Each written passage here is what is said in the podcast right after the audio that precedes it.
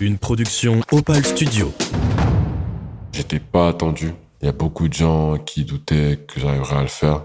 Et au final, j'y suis parvenu. Ça a été un cadeau pour moi-même, un cadeau pour mon club, un cadeau pour mes proches. J'essaie de me rentrer en me disant, peu importe qui c'est en face, euh, qu'il n'y a pas d'amis, il n'y a pas de connaissances. Voilà. Moi, personnellement, je me visualise une jungle avec deux, deux animaux, quoi, deux lions ou deux loups, en fait, des bêtes féroces. Bonjour à toutes et à tous. Aujourd'hui, on a rendez-vous avec Loïc Dimitri Samen, champion de France 2022 de lutte gréco-romaine. Il nous raconte comment il a réussi à atteindre les sommets de son sport, malgré des débuts tardifs. Aujourd'hui à l'INSEP, il s'entraîne avec les meilleurs et se fixe des objectifs très ambitieux. Je m'appelle euh, Loïc Dimitri Samen, j'ai 24 ans, j'ai pris 24 ans le 16 mars. Euh, moi, je suis double champion de France euh, senior. Je suis septième européen junior, onzième européen chez les moins de 23 ans. J'ai pas encore pu m'exprimer chez les seniors euh, en lutte gréco-romaine, mais j'ai fait un peu de lutte de plage, de beach wrestling, où euh, j'ai fini, je crois, neuvième du circuit mondial. La lutte gréco-romaine, plus précisément, c'est un sport d'opposition, du coup, un sport de combat. Euh, nous, notre sport, il peut vachement se comparer à la boxe anglaise. Voilà, on a que des actions euh, à partir du haut du corps et on n'a pas le droit d'attaquer le bas du corps. Un match de lutte, c'est deux rounds de trois minutes avec 30 secondes de pause. Le but ultime de la lutte gréco-romaine comme libre, euh, c'est de mettre l'adversaire deux épaules contre sol pendant trois secondes. Mais tu peux aussi gagner si ça se fait pas euh, avec euh, une différence de points du coup chez nous de, de 8 points en fonction des prises et tout qui valent plus ou moins de points. Ou bien tout simplement celui qui a le plus de points à la fin, il gagne. Alors une prise qui part de debout, donc adversaire debout, toi debout, et l'adversaire qui tombe plat dos au sol, c'est 4 points. Ça peut aller jusqu'à 5 points s'il y a une grande amplitude des jambes et tout, si tu lui fais faire un arc-en-ciel, euh, voilà. Une prise qui part de debout, où l'adversaire atterrit sur le ventre, donc sans orientation du dos, c'est 2 points. Une sortie du tapis, du coup, si tu imagines bien le tapis de lutte, euh, sortie du tapis, c'est 1 point. Et euh, une prise qui part du sol, du coup, parce que nous, il y a aussi une partie au sol. C'est pareil, en fait, qui part du sol et qui finit sur le dos, 4 points. Qui part du sol avec une orientation sur le dos et après sur le ventre, 2 points. En fait, voilà, c'est assez technique, mais ça peut aller très vite quand on n'a pas les bons outils pour défendre. Comment je l'ai découvert Faut savoir que j'ai fait un peu de judo, que j'ai pas trop apprécié. Me demande pas pourquoi. Je me suis arrêté à la ceinture jaune et blanche.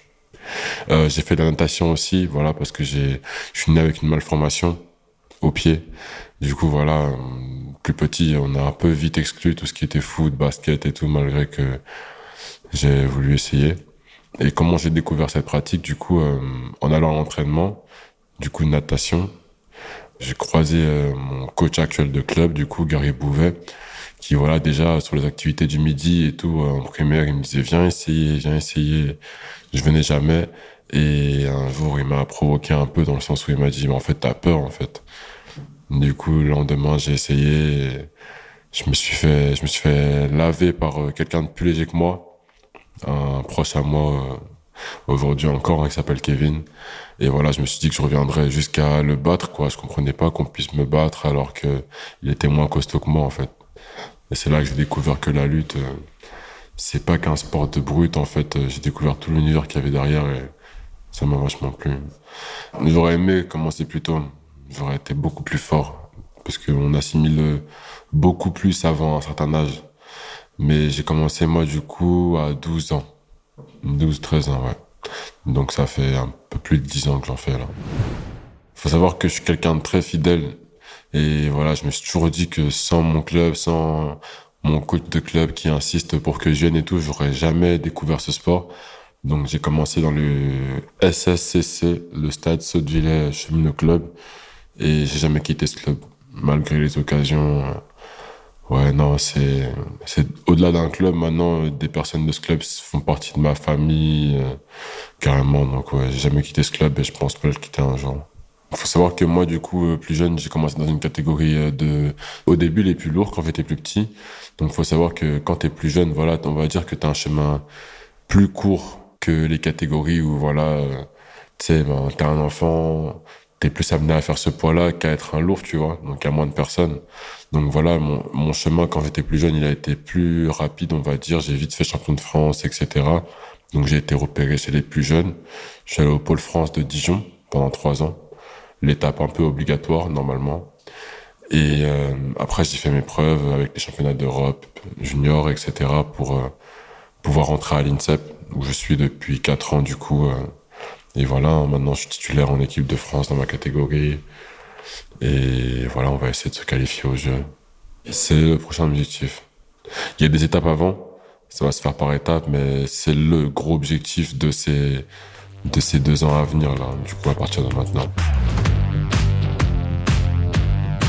Ma plus belle victoire, je dirais que c'était ma victoire au championnat de France. J'hésitais avec les championnats d'Europe junior. Non, c'était une émotion forte, championnat de France, parce qu'en fait, euh, être le numéro un français, du coup, euh, sur le papier, euh, j'étais pas attendu. Il y a beaucoup de gens qui doutaient que j'arriverais à le faire. Et au final, j'y suis parvenu. Donc voilà, ça a été un cadeau pour moi-même, un cadeau pour mon club, un cadeau pour mes proches. Et ouais, ça m'a ouvert pas mal de portes. Et voilà, tu mets la couronne, on va dire. Je trouve qu'il y a plusieurs différentes échelles de couronne. C'est ma première couronne et ma seule pour le moment, vu que j'ai pas encore fait champion d'Europe ou quoi. Donc, euh, je suis content de ce que j'ai accompli et je suis reconnaissant d'en être arrivé jusque-là. Mais voilà, c'est pas fini. C'est très compliqué de vivre de la lutte. Faut savoir qu'on n'est pas un sport professionnel.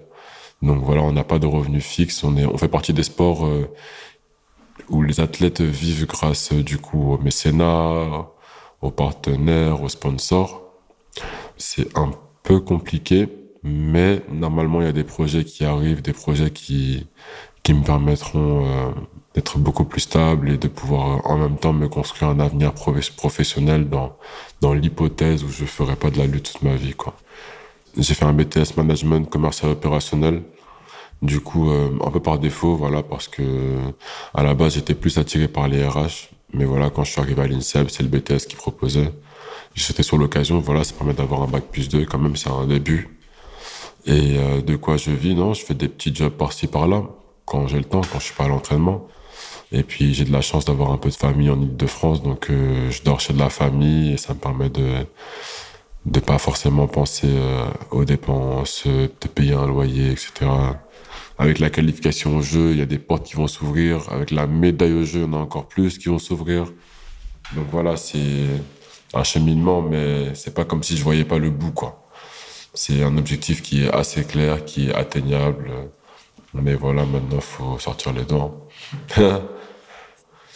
Qu'est-ce que je mets en place? Déjà, il faut savoir que du coup, on a un sport à catégorie de poids, comme je te l'ai dit. Du coup, moi, euh, ce que je mets en place, c'est une grosse rigueur sur mon alimentation. Déjà, je vais pas faire de gros régimes ou monter trop et après euh, descendre, voilà, être fatigué. Donc, je mets en place une alimentation très correcte.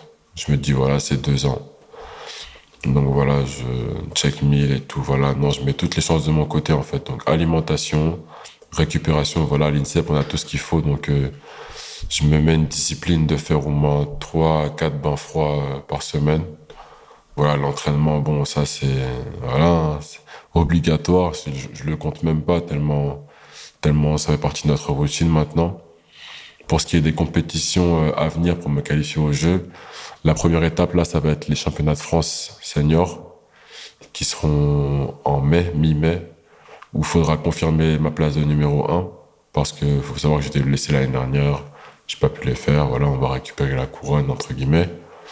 Ensuite, la prochaine étape, ça sera un tournoi en Lituanie où il y aura beaucoup de niveaux où il faudra que j'aille chercher une médaille pour euh, confirmer ma place auprès des coachs. En fait, auprès des coachs, voilà, je suis de retour, je suis prêt on va aller en stage et tout pas mal de fois en Lituanie, en Corée, on va partir en Corée aussi.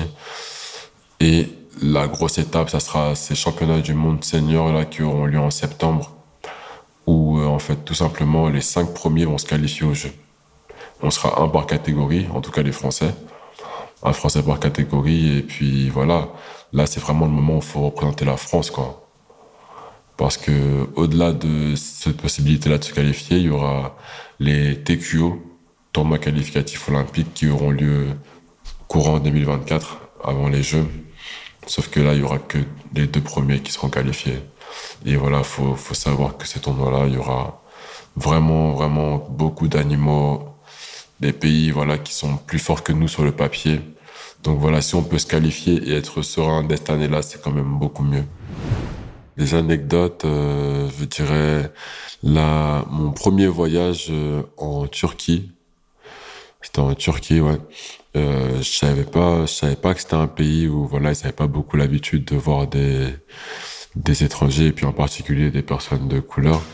Donc euh, ouais, j'étais jeune, j'avais c'était à Trabzon donc euh, vers la plage, j'avais quel âge j'avais? J'avais 16 17 ans, je crois.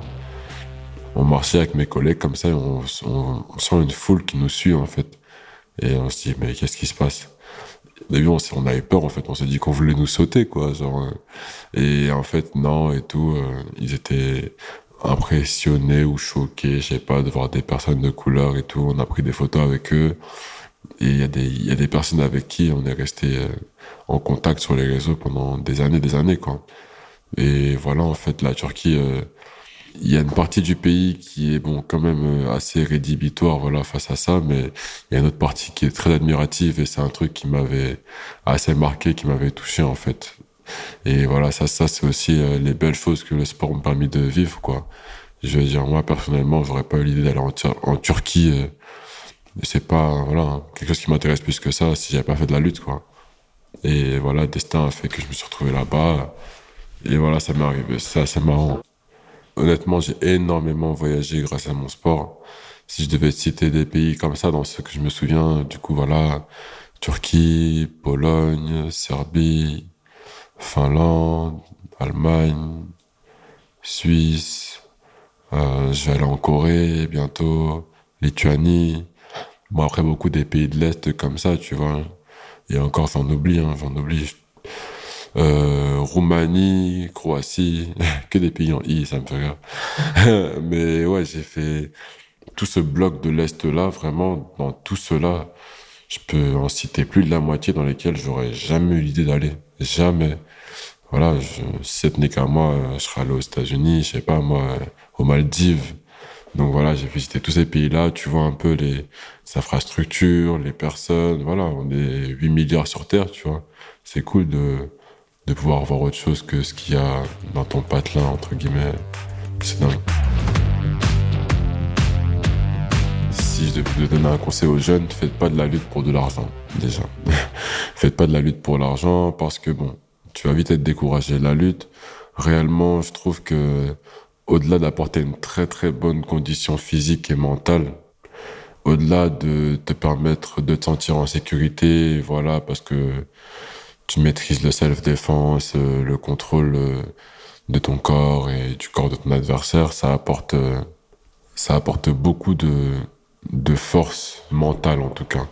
Nous, on a l'habitude de dire que c'est un sport de chien, dans le sens où voilà, tu transpires, tu fais des régimes, nan, je peux arriver sur le tapis, premier tour, ça dure même pas 6 minutes, 20 secondes, tu te fais, tu te fais éclater quoi. Et pourtant, faut pas, faut pas lâcher le morceau en fait.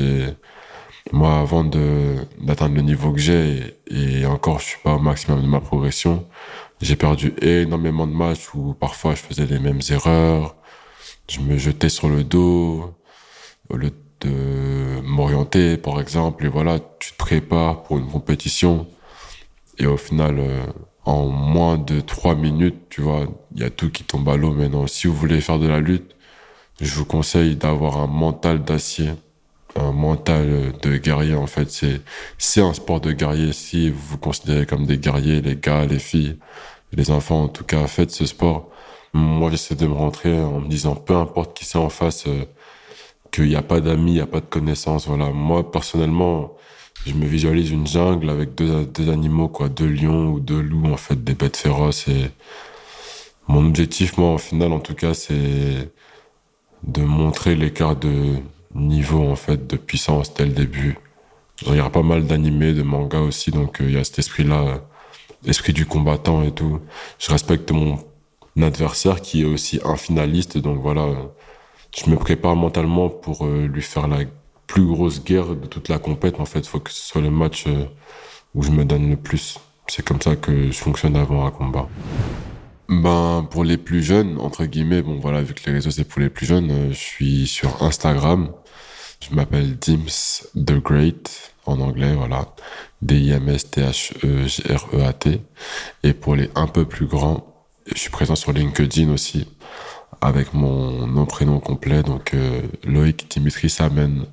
Et euh, vous pouvez aussi suivre toutes nos actus, nos infos, parce que du coup, je suis dans la team Normandie, et dans les étoiles du sport, et voilà, je fais aussi euh, partie de la scène maritime, donc euh, voilà, tous ces organismes-là euh, qui vous permettent de nous suivre au cours de toute notre préparation. Merci à Loïc Dimitri d'avoir pris du temps pour répondre à nos questions. On espère le voir sur la plus haute marche du podium à Paris en 2024. J'espère que cet épisode vous a plu, et si c'est le cas, je vous dis à très vite pour un prochain épisode.